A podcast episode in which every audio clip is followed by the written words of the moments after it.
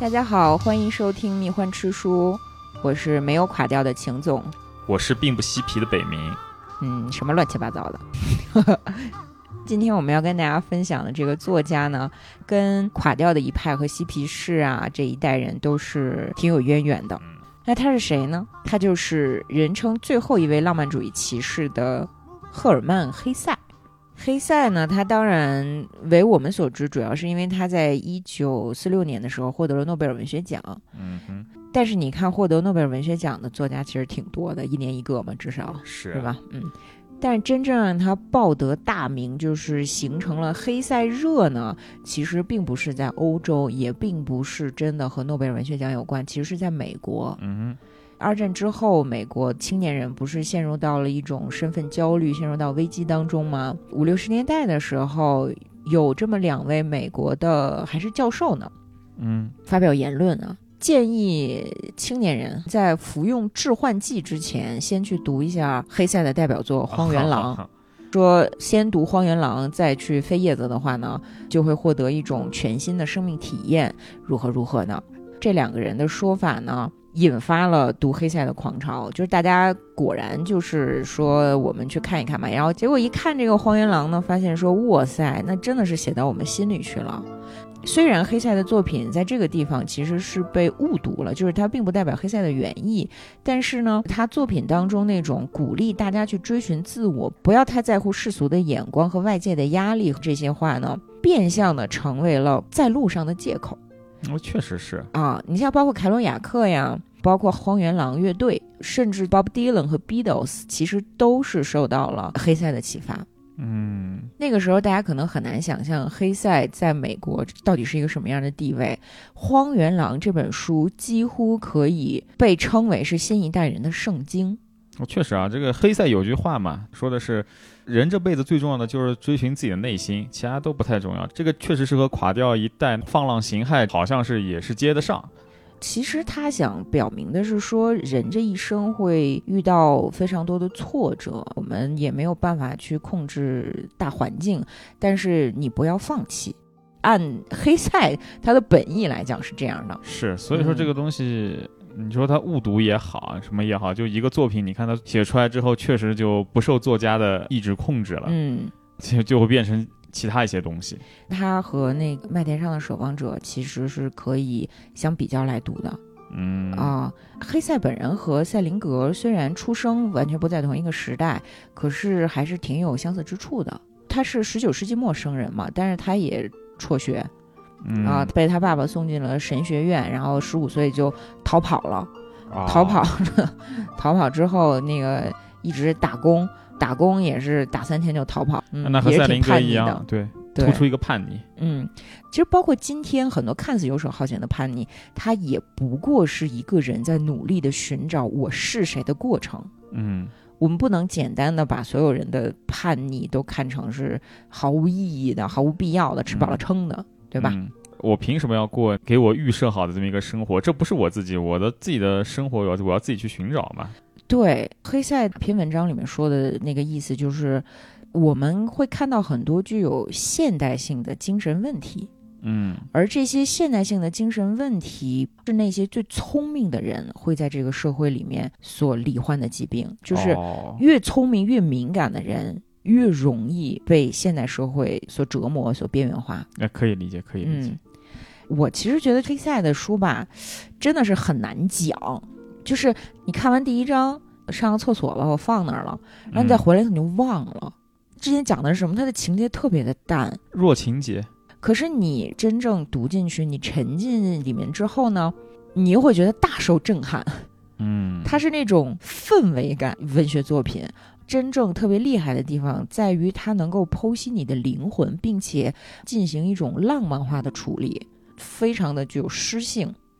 我没太想好怎么讲黑塞啊啊，那我我就选了他的代表作之一《德米安》，我说咱们先做一尝试，挑战一下。如果这期做得好的话，咱们就未来把黑塞的其他作品，像什么刚才提到的《荒原狼》啊哇，，你野心这么大的，啊，就是对什么悉达多呀，包括我特别喜欢的黑塞童话，咱们都争取能在未来陆续给它做了啊。什么时候嗯做不知道，那就看这期到底能做成什么样吧。我我你说我为什么选德米安这一这一本书？对这本书的感受，我的共鸣是最强的。哦，嗯，咱们国内最有名的呃翻译过来的这个小说其实是悉达多。哦，我还以为荒原狼呢。对，荒原狼也很有名，但是荒原狼比较难，悉达多真的就很像心灵鸡汤了，啊，那倒对吧是？啊，当然我说的心灵鸡汤都是加引号的，不是咱在读者上看的那种心灵鸡汤啊。嗯黑塞是一个能够把东西方的哲学和智慧都融合在一起，并且再加入了就是现代的什么精神分析啊、释梦啊、人格理论的这样智慧的一个作者。所以他的书，你比如像悉达多，他实际上是融合的西方哲学和佛教的思想。有乔达摩悉达多嘛？对他实际上是把佛陀拆成了两个人。乔达摩他指的就是开悟者，然后悉达多就是追寻者嘛。他其实讲的是一个贵族青年追寻人生真谛的故事。嗯哼，悉达多他一直在换导师，他的人生体验就像一条河流一样。最后呢，也确实来到了一条河流，然后通过对河流的观察和体悟，去理解了自己的人生。所以悉达多呢，有一个关键词就是河流。而德米安这部小说呢，实际上是写于悉达多之前的，一九一七年的时候，就是黑塞四十岁的时候写的。啊，一仗打得正如火如荼呢。对，三年之后他才写了悉达多。然后德米安他有一个副标题叫《彷徨少年时》，这是咱们简体中文版的副标题。他讲的是一个少年从十岁到二十岁的这段过程，可以被理解成是悉达多的前传。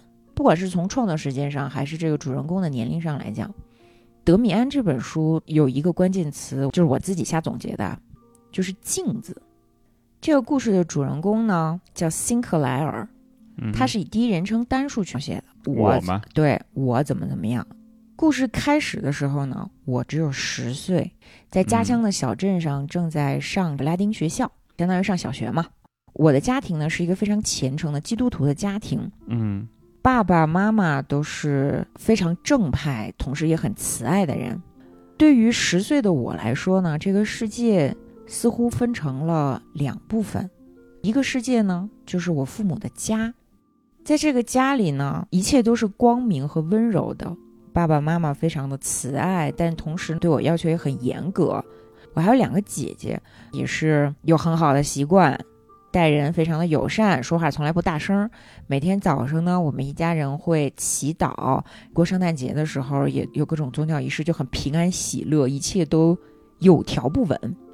而且我们还非常讲究这个责任、义务、良心、忏悔、道歉、爱，就是一个非常有秩序的光明的世界。嗯对吧？？但是跟我的这个小家庭交错的一个平行世界呢，就有非常不一样的气息。对于一个十岁的孩子来讲，他可能不能理解，但是他已经感觉到了这个世界上还有着一种很混乱的东西存在。大家做着一些我根本没有办法理解的事情。在那个世界里面呢，有我们家的仆人，有各式各样其他行业的工作者，有鬼故事，还有丑闻八卦，就好像是一条很绚烂的河流，看起来特别的危险。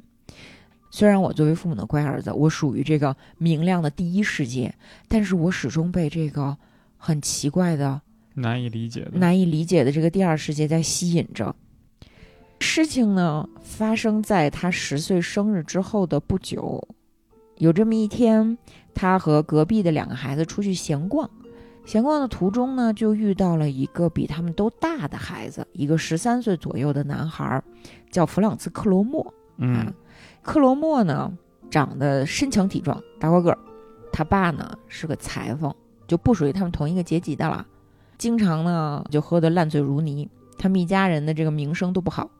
然后这个孩子在这个社区里呢也比较的蛮横，大家都怕他。霸凌嘛。对，这个时候十三岁的男孩子看起来已经有一点像成年男人了。我们虽然怕他，但是也有一点想跟他亲近，就跟他一起玩儿。这个大孩子呢，就要求他们在这个桥洞下捡废品，就是给他们下达命令嘛。这三个小孩呢，就开始找，就听话。实际上，我在跟这个大孩子玩的时候，内心是有点惶恐不安的，嗯因为我的父亲是禁止我和克罗莫这种小孩来往的。所以我一边觉得有点害怕，一边觉得特别刺激。他们玩着玩着呢，就开始就小男孩嘛，就开始自吹自擂，就开始聊一些自己的英雄事迹。嗯哼。我特别担心别人瞧不起我，因为我确实没有什么英雄事迹，我是家里的乖宝宝，所以我就编了一个故事，说我跟我的同学某一天大半夜跑到街拐角的那个苹果园里去偷苹果，偷的是最上等的苹果，啊，然后因为具有一定的文学天赋，我还把这个故事编得有鼻子有眼儿的，什么那个。我们一开始偷的这个苹果太多了，背不动。我们又把这一整麻袋的苹果倒出去一半儿，然后最后才能扛回家，什么什么的。故事细节越多，越显得真实。对，说着说着他自己都有点信了。嗯，但是他发现这个时候大孩子克罗莫盯着他的眼神开始发生变化了，他有点害怕，硬撑着讲完了，大家就散了，各回各家，各找各妈。克罗莫呢没回家，跟着我往我们家走。这一路上，他不停的就问我说：“你刚才讲的是真的吗？”那我当然嘴硬了，我就是鼓起勇气对他说：“都是真的，一句假的都没有。”嗯啊，这个时候呢，已经走到我们家了。我打开门，走进了我们家的这个门廊之后，想把门关上，发现这个克罗莫用手顶住了门，把我就堵在了我们家的门廊里头，说：“你知道吗？苹果园的主人。”正在悬赏两马克找偷他们家苹果的人呢，然后这个十岁的我巨害怕，他不会想说这是我编的故事，你去举报也没有什么用，他不会这么想，因为小孩子嘛，他现在想的就是说完了，完蛋了，他如果向这个苹果园的老板举报我的话，我的爸爸就会知道这一切，我妈妈就会知道这一切，我就会身败名裂。他就说你想干什么？我求求你，你千万不要揭发我。克罗莫说。可是你看啊，你是有钱人家的少爷，我可是裁缝的儿子，两马克，我凭什么不要？嗯，我就真的吓坏了。我说真的，求求你，求求你，你想要什么我都给你。可是我真的我没有钱。他就从兜里掏出了他奶奶临死之前送给他的一块银表，已经不走字儿了，但是呢是银的。你拿这块银表走吧，行不行？嗯，那肯定不止两马克嘛。但这个克罗莫。拿了这个银表之后，就对我说：“不走针儿的破表能抵得上两马克吗？你现在要么就给我两马克，要么你就等着苹果园的老板来抓你。明天中午哪哪哪个桥下，你拿着两马克来，不然的话咱们走着瞧。”他就走了。十岁的我就陷入了巨大的恐惧当中。而且这种秘密、这种负担压在他的心头上，让他整个人都开始发抖、苍白。嗯，可是他又不知道该怎么跟自己的父母讲，他觉得这件事情无法启齿。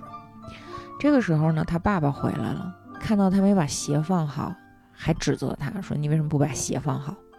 这个时候，非常非常微妙的一个心态就发生了，就是这个始终向往第二世界的光明世界中的小孩儿。曾经是把父亲视作神明的，爸爸说的一切都是对的，智慧的，是看穿一切的。而这个时候，他内心负担着这么大的一个秘密，可是爸爸竟然因为他鞋没放好而指责他，好像在这一刻，他对于父母权威的信任和依赖就崩塌了。嗯。于是他更加要把这个秘密藏在心里，因为他负担了一个秘密之后，虽然痛苦，但是他又有了一种很隐秘的快乐，觉得自己牛逼了的感觉。就在这样的一个心情之下，瑟瑟发抖的上床睡觉。他的爸爸妈妈和姐姐都没有意识到出了什么事儿。第二天早晨，妈妈要叫他上学，嗯，发现这个孩子一醒来之后就开始呕吐。真的是生病了，起不来床了。妈妈就说：“你就别上学了吧。”于是他就躺了一上午。可是马上就到中午了，因为他们约好中午在那个桥下教那两马课嘛。他没办法，他就跟他妈说：“不行，我一定要上学。”就爬起来，偷偷的拿出自己的存钱罐给撬开了，里面装的是平常大人给他的零用钱。撬开之后，发现里面就六毛五。嗯，他拿不出两马克，他就拿着这六毛五去见了这个克罗莫。克罗莫攥着这个六毛五就说：“那不行，那我要举报你，除非你再把剩下的钱还给我。”从此之后，我就被克罗莫敲诈上了。为了还他的这两马克，我还从家里偷了钱。克罗莫就从要揭发我偷苹果，变成了要向我父亲举报我偷家里钱。嗯然后他们俩的敲诈关系就一直延续下，延续了好久。不光是让他给钱，还要让他去配合做恶作剧、干坏事儿，甚至是有的时候特别无聊的，就是让你单脚跳，或者是让你在这儿蹲着他妈二十分钟，就这种。就这个小孩完全被比自己大三岁的男孩子给拿住了，他每天过得非常的痛苦，他也不再跟姐姐玩耍，他也不再和爸爸妈妈交心，他就完全变了一个人。可是他家长根本不知道这孩子怎么了，姐姐呢就觉得这个弟弟就可能疯了，嗯得病了，更加的用一种小心翼翼的语气去跟这个弟弟说话，就爱护他、关心他。但是他们越这样，我就越痛苦，失魂落魄，变得非常的暴躁，很粗野。这个时候呢，呃，学校里面来了一个转学生，转学生呢是跟着寡妇妈妈来的这个小镇上，胳膊上还缠着黑纱，显示他爸爸去世没多久。这个男孩子和周围所有的同学都不一样，嗯更成熟，更像一个真正的男人，而且呢更聪明，有一种 王子一样的气质。就是他仿佛能看透所有人，比所有人都明白事儿，可是呢对其他人都彬彬有礼。这种彬彬有礼里面还带有一种 I don't care，所以周围的人就开始对这个男孩子很好奇，可是又不敢跟他说话。嗯我呢，尤其对这个男孩感兴趣。在上课的时候呢，虽然他比我大一个年纪，但是他们共用一个教室嘛，我就经常偷偷的去看这个男生。这个男生的名字就叫做德米安。德米安呢，虽然成绩非常的好，但是并不被老师所喜爱。为什么呢？为什么呢？因为他太聪明了。哦，他总是能够用一些深奥的词，或者是在课堂上老师从来没有讲过的理论去挑战老师。没有老师会喜欢这种学生，嗯，显示不出自己的权威来了。嗯，呃，然后传德米安的各种神奇的事迹也越来越离谱。嗯可是我呢，就始终觉得德米安身上有一种强烈的吸引力，说不说不明白。有一天呢，他们又共用一个教室，一起上圣经课，讲的这一节是该隐的故事。我们都知道，圣经里面该隐杀死了他兄弟嘛嗯，该隐杀弟。嗯，这个说该隐的身上带有印记，这个印记不光是该隐有，他的子孙身上都带有。在一些流行文化里面，该隐就变成了吸血鬼的始祖嘛，他的子孙后代都是吸血鬼嘛。对老师呢，上课他肯定是就是你想嘛，他是拉拉丁学校，嗯但是其实是教会学校，就会按照这个圣经正统的教义去讲，该隐是邪恶的啊，上帝是仁慈的、正义的，对吧？就在讲该隐的故事的时候呢，我其实没怎么好好听，因为我嗯爸都给我讲过。这个时候，我发现德米安突然回头瞅了我一眼，仿佛看穿了我的心事。嗯我就赶紧收回目光，假装什么也没发生，就下课了。下课了，德米安就突然跑过来说：“哎，你怎么走啊？要不咱俩一起顺路回家吧？什么放学嘛？”说啊，好的好的，就那种非常有礼貌的、很很很官方的，这两个人就相当于认识了，一起往家走。然后德米安就说：“哎，你家是不是就那个几几号街几几号？你们家嗯门上是不是有一个标志？门楣上画了一只黄色的鸟。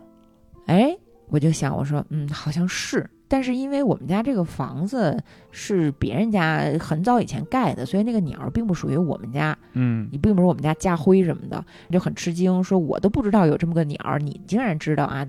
德米安说：“对，因为我对你们家那个门楣上的鸟很感兴趣，那应该是一只雀鹰，就莫名其妙的嘛，那就是就是吧，好吧，那就开始换别的话题了。”德米安就说：“刚才在课上老师讲了该隐的故事，你喜欢这个故事吗？”我就非常有礼貌的跟他说：“嗯嗯，我对这个故事还蛮感兴趣的。德米安就盯着我，突然笑了。他说：“他说你知道吗？其实你不用假装对这个故事感兴趣，你不用跟我客套。嗯这么说吧，关于该隐，该隐的额头上有一个印记，对吧？你会不会觉得这个故事和这个印记都特别的奇怪？嗯，就老师从来也不深入的讲，老师总是在讲什么原罪之类的这种，就是老生常谈。但是我以为呢，关于该隐的这个故事，其实还可以有另一种表达方式。一个人在吵架的时候把他兄弟给打死了，这个是有可能的，对吧？嗯嗯，如果他感到非常的害怕，后来也忏悔了，这也合理，对不对？但是如果上帝这样全知全能的一个存在，会用一个印记来表彰他的懦弱。用这个印记去把其他人吓跑，相当于给他提供了一个庇护。你会不会觉得这个有点太牵强了？就为什么会有这么一个印记把其他人都吓跑？你你想象一下啊，就一个人的脸上，如果有点东西是让别人害怕的，别人都不敢碰他。嗯，包括他的子孙后代身上也都有这种印记。你你能不能把它想象成，就是说这个人他有一种力量，这种力量他实际上是让人敬畏的。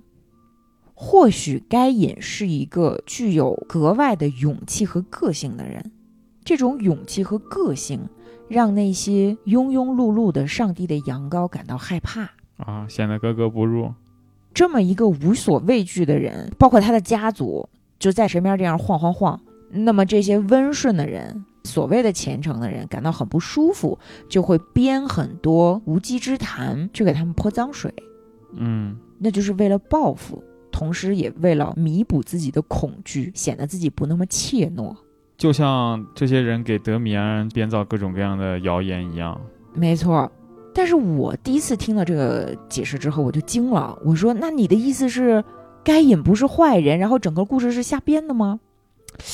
嗯，但也不是，因为很多古老的故事，包括圣经的故事，它可能都是真的，只不过被记录和解释的方式不一定是真实的。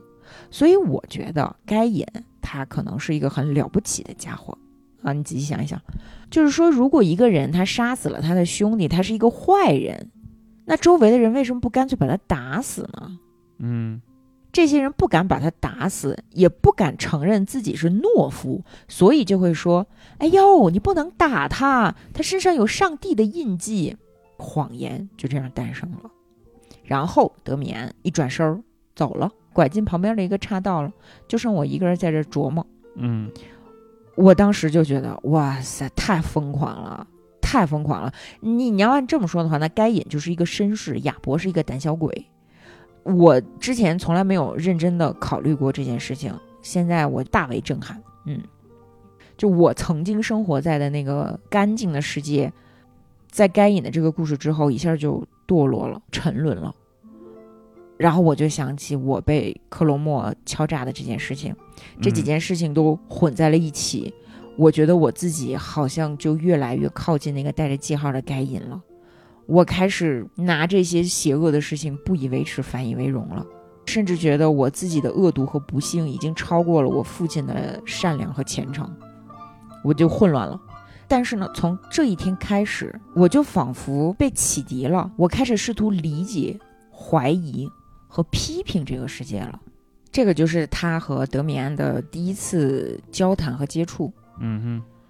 但是那个克罗莫的这个事件并没有结束，这个克罗莫还在继续纠缠他，直到有一天呢，这个克罗莫对我说：“下次你把你的姐姐带来见我。”哦，嗯，我我要你的大姐。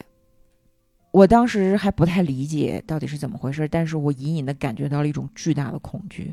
因为我知道，好像男人和女人之间会发生一些什么。嗯，怎么可能把我的姐姐交给这样的一个恶魔呢？我就当时大声的拒绝了他。可是克罗莫就那样笑着对我说：“那你自己想好。”然后就走了。我就觉得厄运悬在了我的头上，我真的不知道该怎么办。嗯，就在我浑浑噩噩的时候，一个人在街上就这样走着，德米安突然出现了。他从我身后走过来，一下抓住我的肩膀，吓了我一大跳。我回头看到他说：“你要吓死我了。”嗯。但这个时候，德米安就这样盯着我，对我说：“对不起，但是你也不用这么害怕吧？到底发生了什么？你能不能告诉我？因为克罗莫是我心里的秘密嘛，我不能告诉他。所以我就说，真的什么都没有发生。德米安并没有离开，他就一直跟着我，哪怕我加快脚步想甩开他，他一直跟着我。”他说：“我没有恶意，你完全没有必要怕我。你可以把你遇到的事情告诉我，我来帮助你。”但是我还是跟他说：“你瞎说什么呀？我我根本就没遇见事儿啊。”呃，然后德米安突然说：“嗯，我们来做个实验吧，很好玩的。你知不知道，其实我会读心术，嗯，这个并不是巫术，但是如果你不了解原理的话，你会觉得非常的神奇，就像魔法一样。来，咱们试一下啊！我对你挺感兴趣的，我想了解你心里是怎么想的。如果有什么人会让你害怕，这个恐惧是从哪儿来的呢？人不应该害怕别人，人不应该害怕任何人。如果他害怕了某个人，都是因为自己给了他强大的力量，是你赋予了他恐吓你的能力，是你做了错事儿，正好让他知道了，所以他能够掌控你，是不是？然后我一下子就非常无助，被他看穿了嘛。本身就是克罗莫掌握了我的那一个小小的谎言，后来又一直拿我偷家里钱要挟我嘛。确实是被看穿了。嗯，我就慌了，我就露出了马脚。然后这个德米安就突然问我说：“你能告诉我那个男孩叫什么名字吗？”嗯，哇塞！然后我就更吃惊了嘛。我说：“没有什么男孩啊，就我自己。”德米安就大笑着说：“你快告诉我吧，他叫什么名字？”我就这个嘟嘟囔囔的说：“就是叫克罗莫。”嗯，然后他就说：“嗯，不错。”我要告诉你，这个克罗莫，他是一个坏蛋，他是一个流氓无赖，你觉得呢？然后我就说，对对对，他太坏了。但是你你千万不要让他知道咱们这么说他了，好吗？嗯，你你认识他吗？你如果认识他的话，你千万不要跟他说咱们俩的这段对话啊。然后德米安说，你放心吧，他不认识我，我也不认识他，但是他在上公立学校，对吗？对，几年级？五年级。但是求求你千万别告诉他，放心吧，你不会有事儿的。你们之间的秘密，我迟早会知道的。嗯啊，这时候突然开始下了大雨，他就走了。我就在这个大雨里面开始哭泣，就觉得一方面很害怕，另外一方面就觉得有一点解脱，因为我的秘密这么久了，终于又有一个人跟我可以一起分享它了。嗯，我不再孤单一个人，我终于能够松松一口气了。但是呢，我姐姐怎么办？我非常的害怕。几天后。克罗莫竟然就再也没出现了。嗯，直到有一天我在街上碰见他，发现克罗莫看见我就跟看了鬼一样就跑了。这是怎么回事？我的煞星竟然害怕我，竟然从我眼前跑了。我就非常的开心。这个时候德米安又出现了。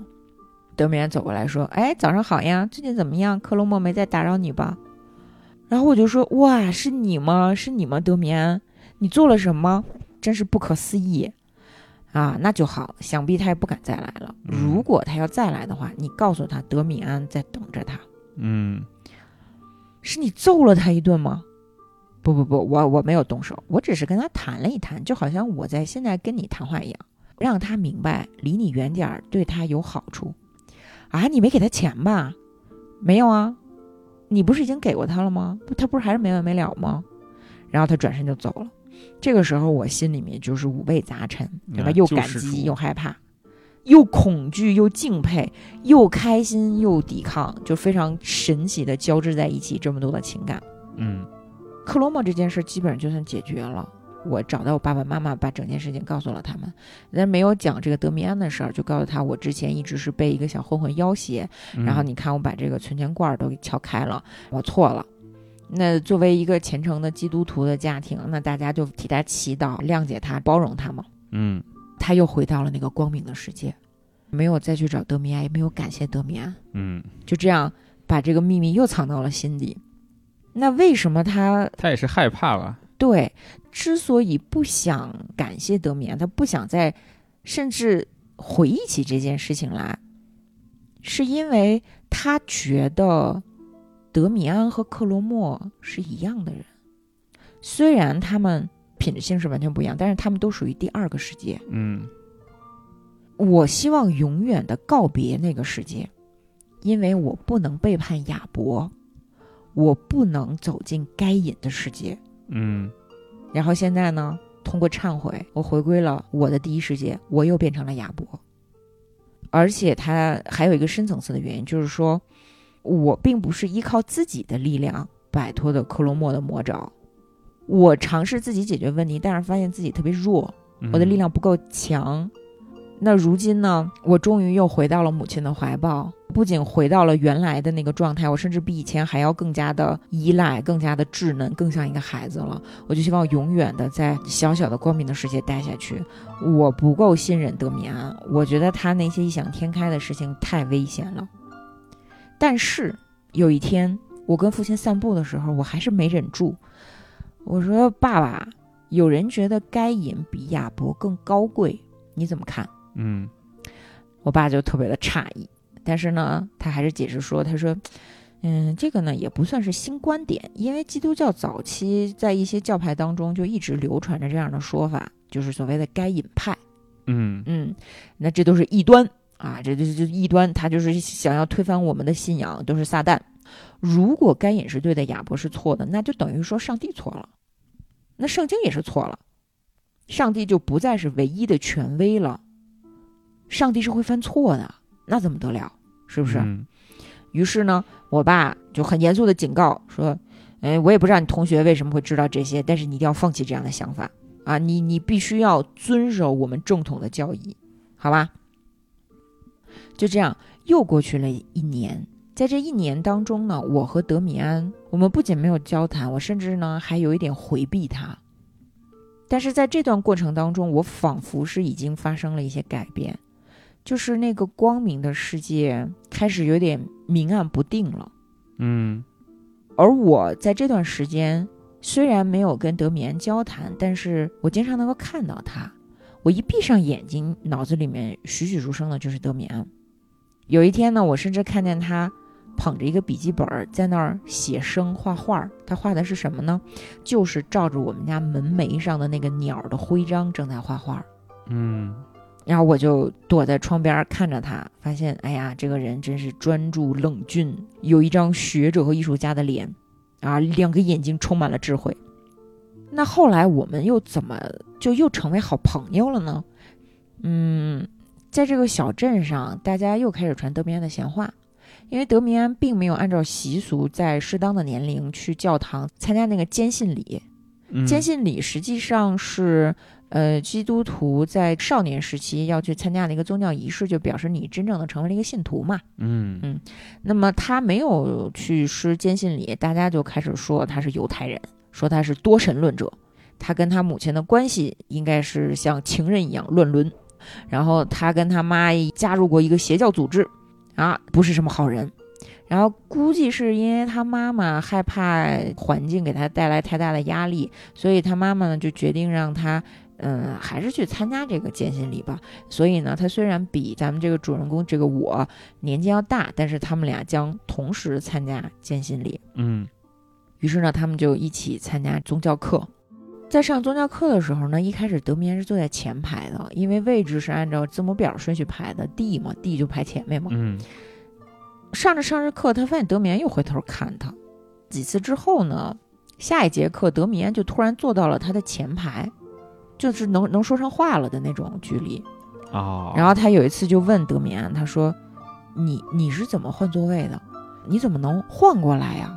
不是老师安排好座位了吗？”嗯德米安就跟他说：“我不仅有读心术，我还有控制他人的能力。”嗯我说：“你看那个人，他接下来会挠挠脖子。哎，你发现我靠，他真的挠挠脖子了。然后，如果你不想让老师叫你起来回答问题，按我这个方法做，老师就不会叫你起来回答问题。并不是说你去控制别人，而是说你要去观察别人，用你全部的注意力去观察他和预判他。嗯，这个时候你就能对他产生精神影响。比如说，我换座位的这件事情，按道理来讲，老师会发现我换了座位，嗯但是他每次对我的这个座位产生疑惑的时候，我就用眼睛死死地盯住他。这个时候，老师的精神就会不稳定，他就忘了这个事儿了。其实你想想，挺有道理的。小小的疑惑，它可能在你脑子里本身就不是特别的重要。然后这个时候有一个人就这样死的盯着你，你是不是就忘了，对吧？那德米安他有一套理论呢，他说这种方法其实很简单，只是人们之前是不知道的，而且也需要练习。比如说有一种蛾子，这种蛾子的雌性比雄性要少很多，科学家们实验了很久之后，发现说，只要这儿有一只雌性的蛾子，其他的雄蛾就会从几公里之外赶来，离得那么远就能感知这个雌性蛾子的存在。这这种现象，这种嗅觉吧，嗯它是人类所无法想象的。可是自然界中到处都是这样类似的现象，人类只是把这种本能忘记了。嗯所以，呃，你也可以试一试啊，嗯。我们俩反正总之就是成为了无所不谈的好朋友，就越走越近。而且我的宗教信仰呢也开始动摇，因为受了德受到了这个德米安的影响。但是呢，我又不是一个无神主义者，因为嗯有些同学他认为信仰上帝是可笑的，觉得这种这个圣诞故事特别的荒唐。说到今天了，都科学了，你还在兜售这些无用的垃圾。可是我想法就不太一样。我知道我父母所实践的这种宗教生活不是伪善，嗯是高贵的，是好的，所以我对宗教和宗教人士是充满了敬畏的。而德米安呢，他教会我说，宗教故事和教义是可以被更自由、更个性化的阐述的。嗯，你可以按照自己的方法去理解圣经。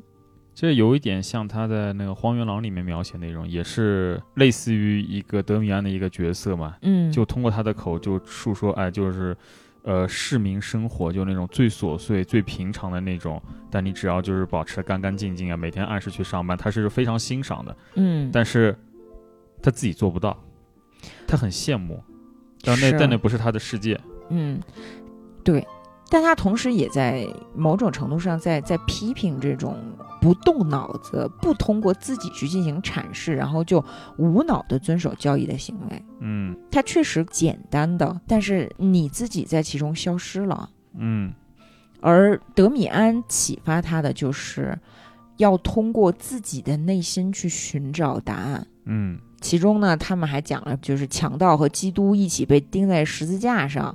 基督不是左边一个强盗，右边一个强盗，然后这个左边这个强盗被基督感化了，右边那个强盗坚持认为这有什么了不起的，基督你算个屁，嗯，对？吧？这不是圣经里有这么一个故事吗？然后德米安就对我说：“他说你有没有想过，这个强盗被感化的故事非常的不对劲？你说那个罪犯他犯下的是天知道是什么这个很严重的罪过，然后现在呢却痛哭流涕、洗心革面、痛改前非了，就是因为基督在十字架上跟你聊了两句。嗯如果让你选择其中的一个强盗做朋友，你觉得是痛哭流涕的那个更值得信赖，还是那个最后死硬的那个更值得信赖？你觉得哪个人更好？一个哭哭啼啼、回心转意的人，和一个坚持自己的性格、坚持走自己的路，最后一刻也不背叛帮助他的魔鬼的人，你选哪个？嗯，很难说这个，很难说吧？对，嗯嗯，但是呢，德米安说，不过这种有个性的人在圣经的故事里面往往死的比较早。嗯 或许那个强硬的、不知悔改的强盗就是该隐的后裔，你不觉得吗？嗯然后我又十分的震惊，因为我在很小的时候听我爸爸讲耶稣受难的故事，我是非常感动的，我甚至是会默默的流眼泪，太神圣，太了不起了。可是德米安的这个新观点推翻了我原本执着的信念，我就开始抵触，我又开始觉得这个德米安他只是他不是好人，嗯，是？吧？嗯。然后德米安说了一番话，我觉得是整个这本书的题眼：全能的神，不管是旧约还是新约里的，想要展现给世人的，或许并非他本意要展现的样子。嗯圣经里的神很善良、很高贵、慈爱、优美、神圣。那也就新约吧，呃，对，是，嗯。但是呢，这个世界的构成还有另一面，就是魔鬼的那一面。而在圣经里面，尤其是新约里面，魔鬼的这一面是被隐藏的，是被掩盖的。我们把上帝尊为生命之父，可是生命赖以生存的性生活，圣经里面是不谈的。嗯我们把性视为魔鬼和罪孽。当然，人们信仰耶和华是没有问题的。可是，我们难道不应当敬畏一切吗？我们不应当敬畏整个世界吗？我们为什么只能去信仰那个被人为割裂开的公开的光明的那一部分呢？我们除了要礼拜上帝，是不是也应该礼拜魔鬼呢？嗯，这非常大逆不道啊！啊，我觉得这么做才是正常的，或者我们干脆就创造一个容纳魔鬼的上帝，好不好？嗯，在上帝面前，我们就没有必要遮住自己的眼，非礼勿视啊。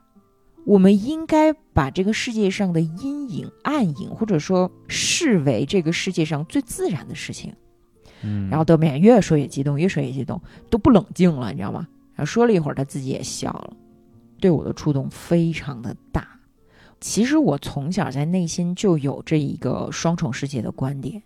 你想，那个第一世界和第二世界其实就是这个意思。嗯，这个时候呢，被德米安用一套很完整的论述给表达出来了。那他还真是蛮诺斯替主义的哈。对啊，一会儿我们会提到这个这个诺斯替主义。嗯实际上我是赞成德米安观点的，但是我不敢承认，我甚至嗯不敢去思考，我不敢去梳理。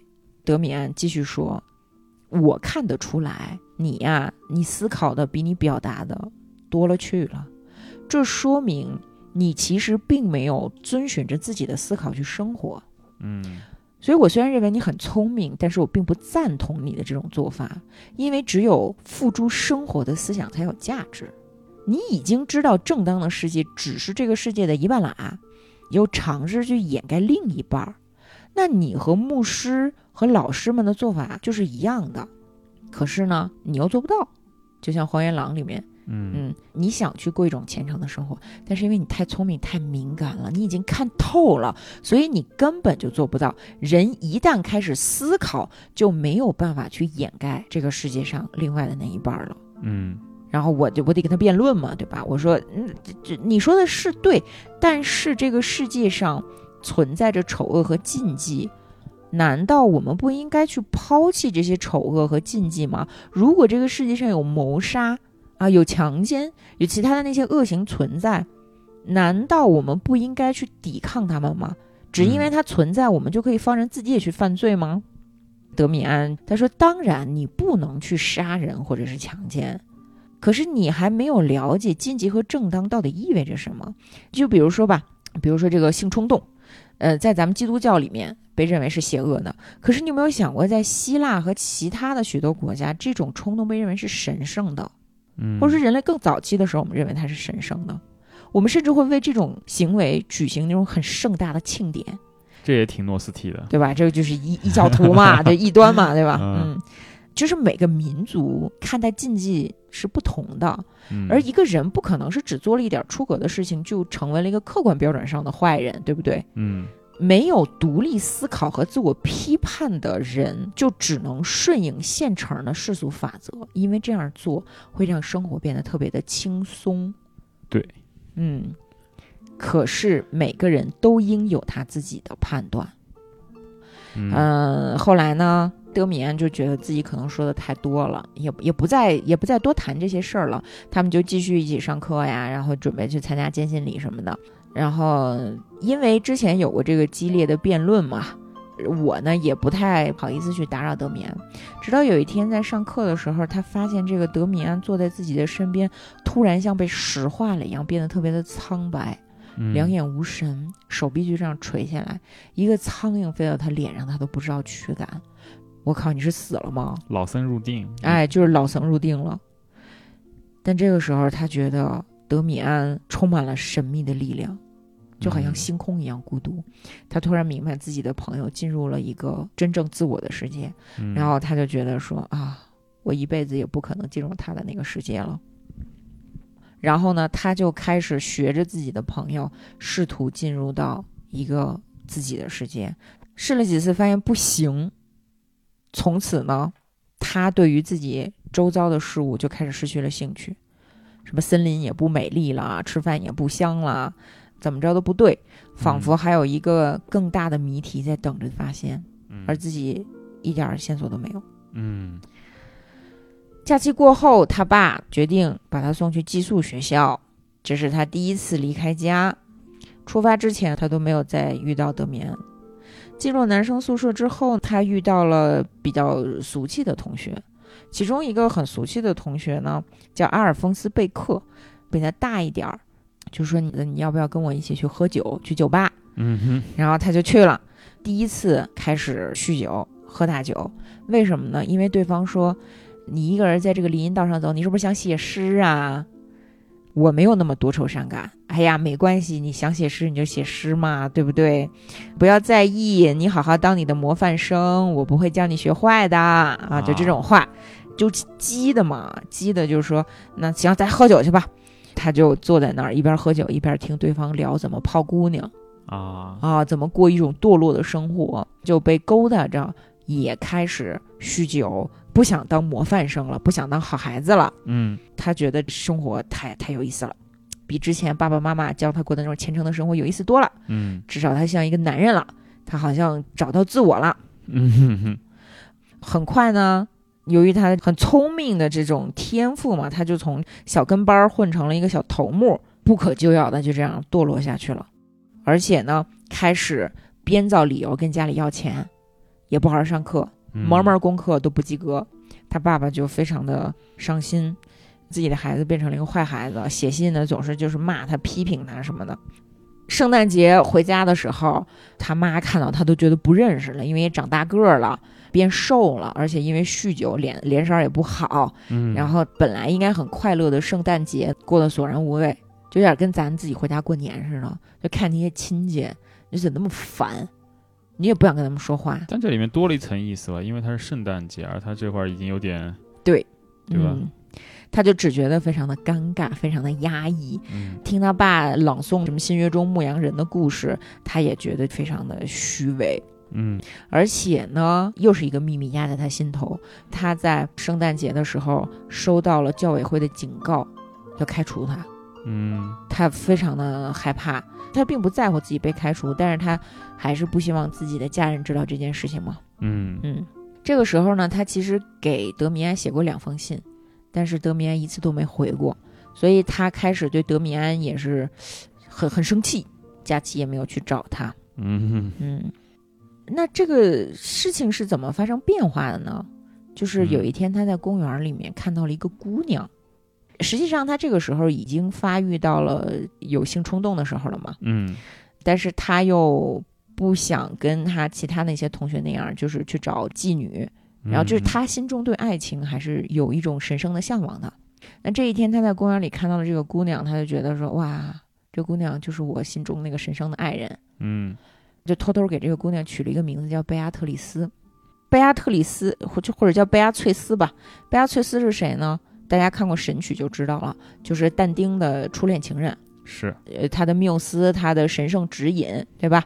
然后他从来没有跟贝亚特里斯说过一句话，嗯，他在心里就是默默的描摹这幅画面，嗯，就相当于有一点被打动了，就是有一点改邪归正的这个苗头了嘛，是吧？然后他就想说，哎呀，我以前曾经看过一个画《神曲》的油画。那个油画上有一个姑娘，就是贝亚特丽斯，长得跟我这个贝亚特丽斯呢，虽然外貌上一点不像，但是气质上非常的相近。嗯啊，就是有一种英气，有一种精神和灵性。然后他又想说，既然我看到这个画儿和我的贝亚特里斯从这个生理层面不太像，那我干脆就画一幅我的贝亚特里斯吧。于是呢，他就弄来了一些很漂亮的纸啊、笔呀、颜料啊什么，就开始画，画画画画，怎么画也画不像，怎么画也画不出神韵来。直到有一天呢，他就是完全自我放飞了，就是让这个画笔在画布上瞎画，画出来之后发现，哇，就是我心爱的人，但是怎么看怎么觉得不对。嗯，我靠，这不就是德米安吗？啊，我画了一张德米安的脸，这张德米安的脸仿佛是带有一张神圣的面具。虽然我画的是女的，但是看起来有点像男的，而且你看不出年龄，你就觉得这张脸它意志很强烈，同时又有点虚幻，就是那种神秘的生命力。然后他就抱着这幅画就做梦，做的那种梦都是呃脸红心跳的那种梦，呃，然后这个他就想说，德米安已经成为了我的心魔。又无比的想念德米安那种彼此相知的非常温柔、非常和谐的感情。嗯，然后他又想到说，其实假期的时候也不是完全的没有看到德米安，还是看到过一回的。那个时候他刚开始酗酒，嗯刚开始堕落。他在城里闲逛的时候呢，正好偶遇了德米安，就把德米安叫到了酒馆儿，去邀请他喝一杯，有点炫耀的点了一杯葡萄酒，就假装特别老练呢，就给给他也倒上，给你也倒上，干杯，然后吨吨吨了就喝了。这个德米安就问他说：“哎，那我看你你是经常上酒馆吗？”啊，是啊，要不干什么呢？喝酒最好玩了。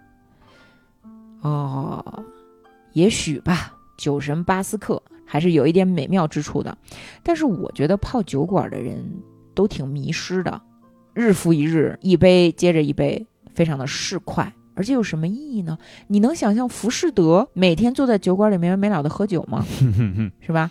对。然后我我又灌了一口酒，我说：“世上能有几个浮士德呀？”德米安听了这话，非常吃惊的看着我，他说：“嗨，算了，那咱争论这个干什么呢？是吧？或许比起循规蹈矩的人，酒鬼的生活更有意思呢。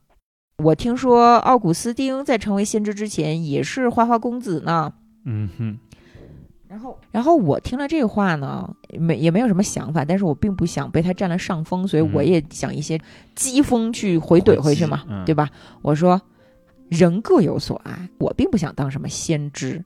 嗯哼这个时候，德米安就对我说：“亲爱的辛克莱，我并不想惹你不开心，而且呢，咱们俩谁都不清楚你为什么会爱上喝酒，但是你内心一定清楚，有什么原因它造就了你的生活状态。我们每个人的内心都有一种东西，它无所不知，你只要清楚这一点就可以了，好吗？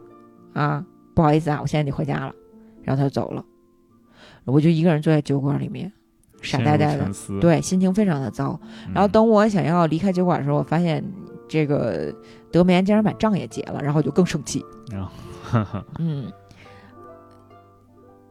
他是在面对着他自己画的那一幅德米安的那个脸的那个画前回忆起的这一段，嗯，然后现在他越盯着这幅画，他越觉得说，哇、原来他当时说的那个，我们内心有一种东西，他无所不知，那个东西是不是就是德米安的目光啊？这幅画像的目光，他盯着我，好像眼睛在燃烧，那就是我内心的东西。他嗯对我到底想要什么，非常的清楚。我一直沉迷，一直迷失，一直麻木。这双眼睛，它现在重新唤起了我对纯洁和神圣的渴望。于是呢，我又开始创作了一幅新的画作，就是什么呢？就是我开始画我们家门上那个鸟儿。哦，我画这个鸟儿，但是我已经忘了那鸟儿长什么样了，我就只能这个自我发挥，我就画了一个半截儿身子埋在地球里面的鸟。嗯，嗯，其实寓意还蛮明显的，然后把这个鸟头涂成了金黄色，寄给了德米安，一个字儿都没写，就给他寄了一幅画。嗯从此以后呢，改邪归正了，不喝酒了，开始好好学习了。然后老师们也原谅我了，我爸也对我好了，我恢复了一个上进的生活。那德米安给我回信没有呢？以一种非常奇怪的方式，德米安给我回信了。有一天在课间休息的时候，我发现我的书桌上有一本书里加了一个纸条。嗯哼，我把这个纸条打开之后，上面写着这样的一行字：“飞鸟奋力欲破壳而出，但即是世界；欲新生者必先摧毁世界。鸟儿飞向上帝，上帝之名是阿布拉克萨斯这啥名字？？Abracas。嗯哼，Abracas 是什么意思？我反复读了几遍，我也不明白。但是呢，这肯定是德米安写的。嗯除了我跟他，没有人知道鸟的事儿。他肯定是收到了我的画，看懂了我的意思，还替我做了注解。上帝之名是阿布拉克萨斯，我就琢磨呀。然后一个小时过去了，上课的内容我一点儿也没听进去。其实今天讲的这个课还挺好的啊，因为是读这个希罗多德，这是我唯一感兴趣的一堂课。嗯但是我也没听，我就琢磨。你还记得德棉之前说，就如果你不想让老师提问你，你就全神贯注吗？对引导他，啊，然后老师果然没提问，嗯直到老师突然说出了一个词，阿布拉克萨斯，这可能也是他精神引导的结果吧。谁知道呢？是吧？反正这是一部预言嘛。然后我就惊呆了，我已经错过了开头的内容，我就只能从半点往下听嘛。然后老师就讲，他说说这个阿布拉克萨斯是一个神秘组织提出来的观点，因为古代没有科学，就没有今天意义上的科学。嗯当时的人们主要是干嘛呢？就是思考、哲学、神秘主义、真理，对吧？嗯。而且还派生出了什么巫术和魔术，这些东西其实出身是高贵的，因为我们都是在进行深刻的思考。嗯。包括刚才说的阿布拉克萨斯的这个学说，它其实是一个希腊语的咒语的意思，但是呢，它实际上是公元前一世纪诞生，公元前二三世纪非常盛行的那那个诺斯替教派的呃认为的至高无上的神嗯啊啊，既不邪恶也不正义的一种秩序。嗯一种中性的无知的神，他既不派生道德，也不派生行为准则。对我印象里，他就是和基督教和那种我们今天说的那种一神教里面常描述神不是是全知全能的嘛，嗯就可以描述的。然后嗯这种神好像是刚好相反的一个存在，它是不可描述的，甚至是雌雌雄同体的，包容一切的，就是一个非常混沌的这么一个形象。它不可移动，你也看不到它，你也触碰不到它。你甚至没有办法描述它，这是他们诺斯泰教派当中有一种对他们至高神的这么一个描述，你不也挺有意思的。就是你你不觉得这个东西特耳熟吗？嗯就是你再联想一下，黑塞他本身对东方哲学非常感兴趣，嗯嗯这这不就是黄老吗？嗯，对吧？？这不就是道吗？嗯西方神秘主义宗教和我们的道教，或者说我们的玄学吧，嗯，它其实是有很类似的地方的。这也是为什么黑塞嗯能够把东西方的这种智慧融合在一起的一个点。嗯然后老师嘛，老师就接着说说这个这个阿布拉克萨斯，实际上它可以被看作某种符号，它象征神性与魔鬼结成一体。然后我就震惊了，因为神性与魔鬼结为一体，这不就是德米安？对对对，对呀、就是我们 最后一次辩论的时候说的话吗？是不是？嗯我们既可以拥有一个仰慕的上帝，也可以去礼拜魔鬼。嗯我们应该崇拜一个完整的世界，一个完整的上帝，那不就是阿布拉克萨斯吗？是吧？嗯然后呢，我就开始拼命的去搜索跟阿布拉克萨斯有关的这个资料，结果发现图书馆没有这样的书籍，嗯就是我们这个地方不不不不允许了解这个东西。虽然老师这个很年轻的老师呢，热情洋溢的把这个东西给介绍出来了，是吧？嗯嗯你看这个时候呢，刚才说的那个贝亚特里斯这个女孩的形象，慢慢的就不重要了，她就在我的世界里面消失了，慢慢的沉入了我的内心某个角落。我还是很感激她，但是这个女孩对我来说已经不重要了。嗯我就开始去追寻一个新的形象、新的目标。我又经常做梦，梦到的都是什么？梦到我妈突然变成了德米安，然后拥抱我，然后又触犯了天条，又害怕又快乐又内疚什么的。他其实就是在梦中去追寻他的上帝。嗯嗯，但是他还是不知道自己该怎么办。他说：“我无非是尝试着依照本性而生活，却如此之难，为什么？想不明白，想不明白。”直到有一天呢，他突然听到教堂里面传来了音乐，他就跑到教堂外面去看，往里往门缝里看，发现是一个看起来很普通的一个中年男人在弹管风琴。这管风琴弹得非常的好，而且呢，非常难得的是，在教堂里面弹奏的管风琴的音乐没有任何道德说教的意味，嗯表现的是渴望，是对这个世界最真诚的理解，甚至想要狂野的脱离这个世界，倾听自己灵魂的黑暗面。然后我就没事儿就去听，没事儿就去听，嗯直到有一天认识了这管风琴师，其实也不是认识，就是他跟踪人家，跟踪人进了小酒馆，然后跟人搭讪。一开始呢，这对方这人还挺抵触的，就觉得偷听我弹弹琴，你真恶心什么的。嗯，然后，然后说没有，我坐在门外听的，我就觉得你你的这个音乐挺不错的。我喜欢听音乐，也只喜欢听你弹的这一类。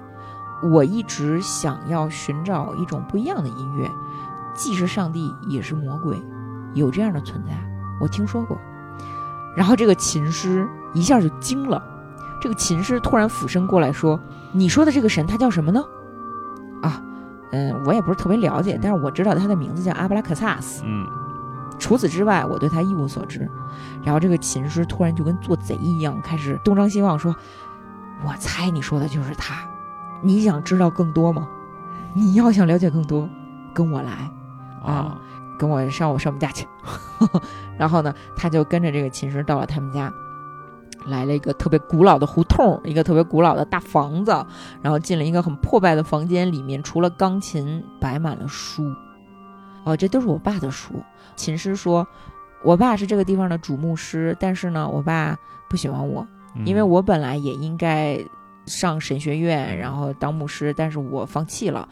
我并不信仰那个上帝，嗯我非常关注不同的人为自己想象出来的上帝是什么样的。然后呢，咱们来聊一聊哲学话题吧。思考哲学的方法就是，咱们谁都别说话，咱们躺在地上，观看这个火炉，看着这个火炉，呲就这样烧，然后慢慢的化为灰烬。他就说，对火的崇拜并不是人类历史上最愚蠢的。嗯这个时候呢，他把一块松香扔到这个火里，这个火不是一下就腾就燃起来了吗？嗯，就是咱那个那个火把节嘛。对火把节对扔松香我想的就是对对对轰一下，嗯特别爽。然后他就站起来说：“我该走了，就走了，嗯就走了。”然后他发现这个大宅子的门上刻着琴师的名字，其实是他爸的姓嘛，嗯这个 Pistolius。后来这个 Pistolius 呢，就成为了他的一个精神导师。然后他们俩呢，就经常的在一起探讨哲学，探讨古代的宗教，探讨上帝应该是什么样子的。琴师教会了他观察这个世界的本质。嗯你你想一下，咱们小的时候是不是能盯着一个破墙皮看一下午，能啊，对吧？你看一个小草的，形状之类的对，然后看一个小虫子，对，但你成年之后你就失去了这种能力，大部分人失去了这种能力。嗯再回到那个小的时候，你会发现那个时候的你跟自然、跟宇宙其实是一体的。秦师就跟我们说，你不要过于狭窄的去划定人格的界限，你不要以为你自己的特质是你自己的，其实这是一个整体。我们的心灵是人类共有的心灵，嗯神鬼、希腊、中国还是祖鲁，我们都是一体的。就是有一次他们谈到在做梦的时候自己会飞，然后然后他的琴师导师就跟他说，他说其实每一个人都是会飞的，就是看你愿不愿意去控制它。当你能够控制它的时候，就是你获得自由的时候。但是因为这个飞行太危险了，所以这个世界上绝大部分人都主动放弃了飞行的能力。嗯哼，成为了庸常的人，你愿不愿意放弃这个能力？就这样一点儿一点儿的，他们形成了一种非常奇妙的师徒关系嘛。呃，我就开始感觉到这个琴师他的身上越来越具有了德米安的那个那个气质。那个样子，对，嗯。嗯，琴师也一直在鼓励他走上寻找自己的道路，但是慢慢的，我发现这个琴师还是有他的局限，因为他总是在讨论一些人类古老的其他宗教、嗯。其他的路径，好像他试图成为一种新宗教的牧师去帮助别人。宗教是什么呢？就是不管是多新的宗教，它也无非是一套教义。所以，你从人类古老的宗教里面已经成型的宗教里去寻找智慧，似乎又已经和我想要的东西又不一样了，就是和成为你自己又不一样了。嗯所以，在有一次讨论这些古老宗教的时候，我突然提出了一个问题，就是皮特托留斯，你不要再跟我讲这些老古董了，你能给我描述一个你真正的梦吗？就是这句话刺痛了秦师，这个秦师突然一下变得特别的颓废，就说你是对的，我给你讲的都是老古董，我想要去创造一个新的宗教，嗯但是没有意义。从此之后，他们就再也没有见过面。这个时候又出现了一个人，这个人是我在学校里的同学。这个同学他笃信宗教，但是他没有办法解决自己的欲望。他认为只有绝对的禁欲才能保持纯洁，嗯，所以他突然出现在我的身边，就不停的问我知不知道有一种东西叫白魔法，我要怎么着才能像你一样看起来没有欲望、成熟、智慧？嗯，然后我就跟他解释，我说。我说我并没有这种能力，而且你想要解决这个问题，我没有办法帮你，因为我自己也没有解决。而且你你为什么一定要禁欲呢？你完全没有必要禁欲，因为性并不是一个坏的东西。嗯，然后我的这个同学叫克劳尔，他就非常的愤怒，他说你是一个伪君子，然后你怎么怎么样，然后这个，然后我就说，你你，那你能把你梦和思想中的性欲全都戒掉吗？然后这个男孩子就惊了，就崩溃了，就走了。后来呢，有一天我又对着我的这个这个德米安的画像在这儿思考的时候，我突然觉得有一个什么东西在召唤我，我就我就拼命的冲出去了，我就在那个黑暗的小小胡同里面找找找找找，发现我的同学也在，就科诺尔也在。对，啊哈。实际上这个时候科纳尔是正在准备自杀的。啊。啊，他准备等天亮之后就结束自己的生命，就相当于我像受到召唤一样，及时赶到把他救了下来，嗯。引导他走向生。然后我又开始怀念德米安，尤其是在那个琴师离我而去之后，我不断的在自己的这个面前的纸上写下说：“一个导师离开了我，我在暗夜中无法独自前行，请帮帮我。”我想把这个寄给德米安，但是怕他觉得我幼稚，我始终没有寄出去。然后呢，高中时代就这样结束了。他爸说要让他去上大学，然后他也不知道该选什么专业，他就随便选了一个哲学专业。嗯然后到假期的时候呢，在一个小城里面，这个时候遇到了德米安和一个日本青年在讨论欧洲的问题、欧洲的疾病。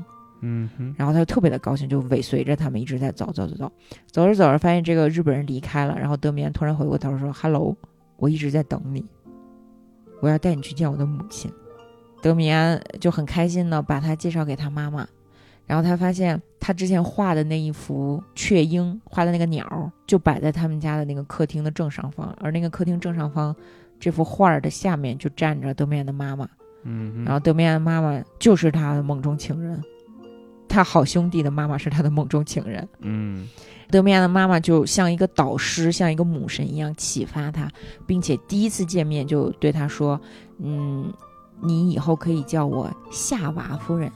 嗯哼，”德米安就对他说：“你是第一个初次见面就得知他这个名字的人，嗯，每一个知道他这个名字的人都会爱上他。其实这里有一个点，嗯他妈妈是夏娃夫人，嗯该隐是谁？该隐就是夏娃的长子。德米安是他说的该隐就是他自己。是的，嗯，而且你知道，这个夏娃夫人在第一次见到这个辛克莱的时候，对他说：“他说你知道吗？德米安在第一次见到你的时候，非常的兴奋。他回家跟我讲说，他们班上有一个带印记的男孩儿，嗯他觉得你们一定会成为朋友。现在我们终于等到了你。”嗯然后他们三个人呢，就一起跟着其他的朋友，在夏娃夫人的住宅这边度过了很愉快的一段时间。后来就发生了第一次世界大战嘛，嗯嗯，呃，德米安和辛克莱一起上了战场，辛克莱在一次激烈的战斗当中就负伤了，嗯被抬到草垛旁边躺着。他一歪头，发现旁边躺着的就是德米安。嗯德米安对他说了最后一番话，说：“从此以后，我将离开你，你只能靠自己了。嗯，然后你一定要记住什么什么什么，我要代替我的母亲，给你一个吻。”嗯就轻轻的亲了他一下。嗯德米安从此就消失了。就是我在第一次读这个故事的时候，觉得黑塞是个 gay，嗯就这个故事实在是太 gay 里 gay 气了。豆瓣上很多网友在下面的书评都说黑塞肯定是 gay，确实是听起来挺 gay 里 gay 气的，两个少年这个搞来搞去的，最后还给个吻什么的。是吧？嗯而且在他第一次认识德米安的时候，他不是还被那个克莱默所纠缠吗？嗯他晚上还做过梦，就是他梦见自己被克莱默强暴。哦，但是哦在被强暴的过程当中，克莱默慢慢的变成了德米安，然后变成德米安之后，他觉得好像就比较容易接受了，就没有啊那么痛苦了。确实，正常的读者都会觉得这是一个 gay 里 gay 气的故事嘛。对，但是你再读第二遍，你会发现说这其实不是一个 gay 的故事，这是一个搏击俱乐部的故事，这是一个关于自恋的故事。就搏击俱乐部大家看过，就是故事两个主角其实就一个人精神分裂出去的。对，里面的每一个人物，包括那个要自杀的克劳尔，嗯，甚至包括克罗莫，都是他自己。啊，人格的不同方面。德米安和德米安的妈妈夏娃夫人都是他自己。补充一个背景，就是黑塞他在一战爆发之后有一度精神是非常崩溃的，因为他妻子精神病。他是在一九一四年的时候写过一篇反战的小册子，嗯引用的是贝多芬的话，就是说朋友们不要唱这种调子了。嗯他希望德国青年不要搞狭隘的爱国主义，引来了举国上下对他的攻击，然后他就直接搬到瑞士去生活了。润了。对就在这段时间呢，因为他过得很不好，所以他开始研究弗洛伊德精神分析，并且呢认识了荣格。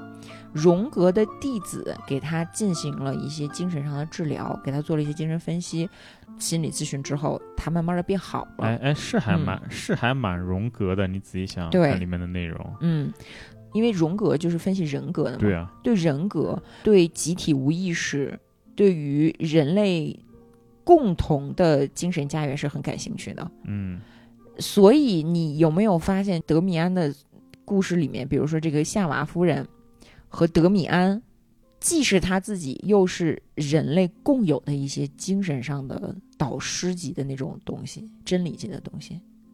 这个宇宙天道本质的这这些东西嘛，还有里面嗯确实很荣格。你像那个夏娃夫人，就特别符合荣格的概念，叫阿尼玛。是的，阿尼玛、嗯阿尼玛斯，就是说一个男性他潜意识当中就是那种女性形象，就叫阿尼玛嘛，嗯对吧？反过来叫阿尼玛斯。嗯，就是为什么阿尼玛和阿尼玛斯会频繁的出现，可能和他喜欢老子也是有关系的。阴阳是融合在一起的。他喜欢老子是原话，他说他，而且你要想说，嗯，这本书它强调的是我们要做自己，我们要永远的去追寻自己。嗯如果辛克莱他只是一个被朋友牵着鼻子走，始终依靠自己的导师去开悟的人，这算嗯什么追寻自我？而且你看德米安总是这么神秘、这么奇怪，在我最困惑的时候出现，对吧？这都是有暗示的。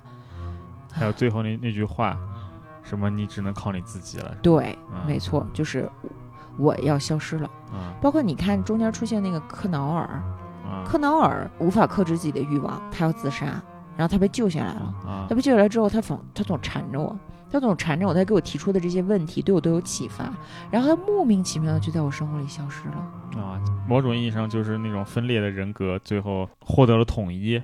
对，就是我阶段性的需要对我的主人格提一些问题，然后用过机器。嗯啊，二十四个黑塞。对啊，二十四个黑塞，啊，包括那个琴师也是嘛。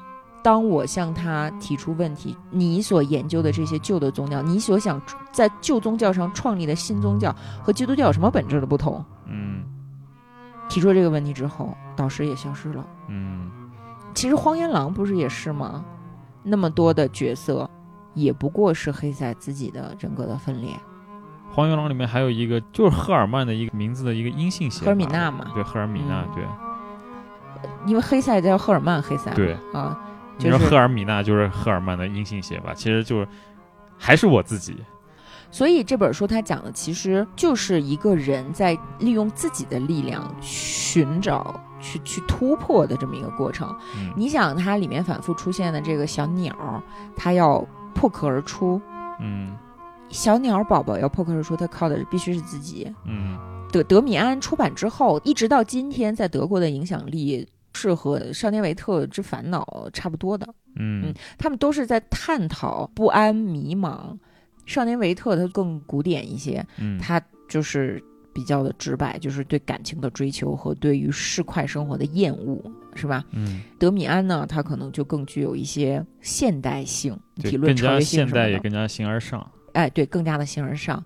你所追求的理想，到底是虚荣心，是借口，嗯，还是真正的存在？呃，对于黑塞来说，真正的真理级别的东西就是你自己。嗯你必须要找到自己，然后你一辈子都要找自己。从这个角度上来说呢，德米安其实既有一点像我们的道家，嗯，又有一点像诺斯替主义，对嗯，这种反律法主义，同时又很尼采，很存在主义。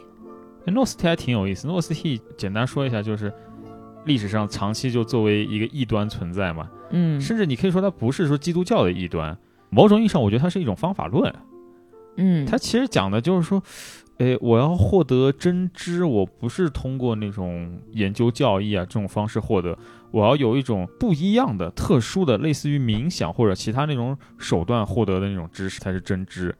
然后你看它和佛教其实也是相通的，对，对吧？我们又知道，呃，黑塞的外祖父其实是一个印度学专家嗯啊、然后他从小就接触到这些东方的知识。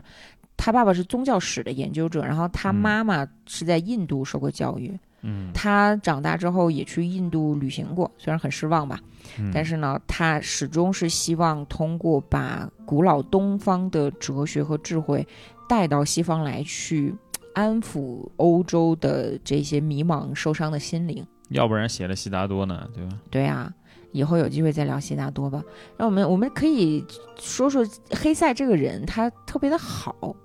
黑塞其实很早就意识到欧洲生病了，就是从刚才提到那个小册子开始，嗯他反战，他不希望人们陷入军国主义和狭隘的爱国主义，他对教育进行批判，他对这种战争狂热主义进行反思，但是他发现他身边的所有人，举国上下，从舆论到媒体，甚至他的朋友，都认为他做的是错的，就骂他。嗯，然后他从这个地方就意识到，哎欧洲已经病入骨髓了。对你这么说很有意思，就一个嗯作品呢，对它的评价其实是，如果你把它放到它创造它的语境、创造它的环境里面，确实是会不一样的效果。你看他那个，他写德米安，嗯，那是一战之后嘛，还对，还就是创作其实是在一战期间。嗯，像这样一本书，说的是人们要追寻自我，嗯，不要受到外界那些狗皮倒灶的玩意儿的影响。嗯，其实你放在当时环境下，它放在欧洲的这么一个环境下，确实是很有一个正面的意义在里面的。你不要受到那种国家机器的那种那种宣传的影响。嗯但是你这个东西，你像它最后兴盛是在五六十年代的美国，它的含义完全不一样了，它它就变成一个更像是一个逃避社会的这么一个存在了。就和什么迷幻药啊联系在一起。其实，完全两码事情。但是他确实始终都是在安抚受伤和迷茫的心，嗯，他始终是在填补空虚。CP 是真的很差吗？你比如说，我们我们现在生活的这个地方，大理和丽江是谁发现的？嗯，对，就是还真是 CP 是发现的。对呀、大理古城嘛，最核心的一个区域叫洋人街。对，你知道为什么叫洋人街？嗯，真的就是因为改开之后，最早来大理定居的，把大理搞火的是一帮外国人，背包客，对，一帮背包客，他们在那边聚，他们在那边聚居嘛，就叫洋人街。嗯，对，就并没有我们想象的是上世纪二三十年代啊，或者是十九世纪末什么的，对，但是改开之后，对，但搞笑的就是现在洋人街已经没什么洋人了。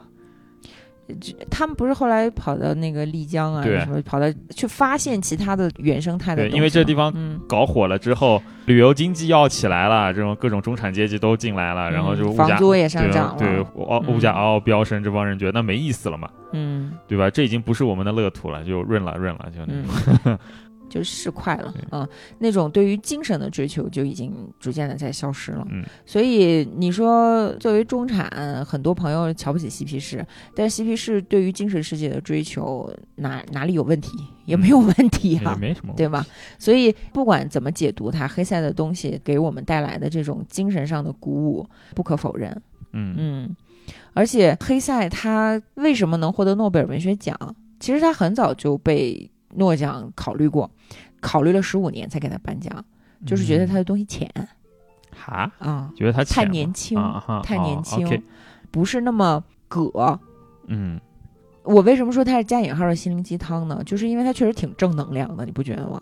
嗯，他的这个正能量可能放在当时不是那么的符合主流价值观，但是你放在今天看，有很多人看了悉达多、看了德米安之后高呼“黑塞救我狗命”。现代社会里面，你的焦虑、你的迷茫、你的困惑，没有人帮你解答。嗯但是你看一下黑塞，你会发现他真的会给你勇敢前行，把你的世俗断舍离的力量，就是他会告诉你，任何的挫折、任何的失败都没有关系，你要处理的只有你和你自己之间的关系这个问题哎这。还真是哈。嗯，虽然我觉得看起来他有点逃避的逃避社会的意思在里面，他写的时候不是这样，人家对写的时候社会本身是千疮百孔的。对对，所以我就说你要把它放到创作的时代背景下面嘛。是他希望我们每个人都能觉醒。嗯，觉醒实际上是一个宗教用语，嗯就是你意识到缠住你的东西是没有意义的。真正的虔诚的道德的生活，或或许也也并不是教义里面指导你那样去做的，嗯而是你始终的去追寻自己的内心。嗯就是这样的一个人，他看起来好像并不想当救世主，他只想当一个心灵导师，是吧？嗯，可你知道他曾经做过什么？他，你想他经历过一战，他也经历过二战，他活了八十五岁。对，他在呃六十五岁的时候，纳粹希特勒政府成立了嘛？就纳粹开进了他的书，反正对纳粹开始焚书，嗯迫害犹太人，而黑塞一直在致力于帮助流亡者，嗯甚至是到处去筹款，就搞这些这个救济资金来，嗯去帮助这些人。然后他在五十七岁的时候，那个他自己之前不是编了一套什么世界文学文库吗？嗯纳粹政府要求他把其中的犹太作家全都剔除掉，重新装进出出版。啊黑塞直接说：“那我宁愿他绝版啊。啊，我我不做了，行吗嗯，他那会儿已经瑞士人了嘛，只是不在德国出版。”那他也他也是德国人，他当然他已经放弃德国国籍了。对，但是之所以放弃德国国籍是为什么呢？这也是一反抗啊对呀、呃然后六十二岁的时候，闪电战吞并了捷克，呃，入入入侵了波兰，是吧？嗯，那个时候是一九三九年嘛，嗯一直到四五年纳粹嗝屁之前，黑塞一直是在他的祖国的不受欢迎的作者的名单上，啊，是很勇敢的。书号哎哎嗨，别瞎说啊啊！他是很勇敢的一个人。嗯你不要看他总是追寻自我，但是什么是自我呀？就是你自我当中是有神性的，人性当中的真善美这个东西是鲜艳的，是真理级的。嗯，所以说什么骑士诗人啊？你一开始说什么来着？最后最后一位浪漫主义骑士嘛，对浪漫主义嗯骑士，那对确实他是有那种骑士精神在里面的。是他不会陷入到那种小情小调，或者说像像泰戈尔那样，就是嗯告诉大家你你你就和宇宙连接吧，就这样，嗯，嗯也不是，就他其实身上，在大是大非问题上拿捏的非常准。我我想说的是，他心里有众生，嗯他是一个很慈悲，同时又非常勇敢、热情和浪漫的人。嗯，嗯，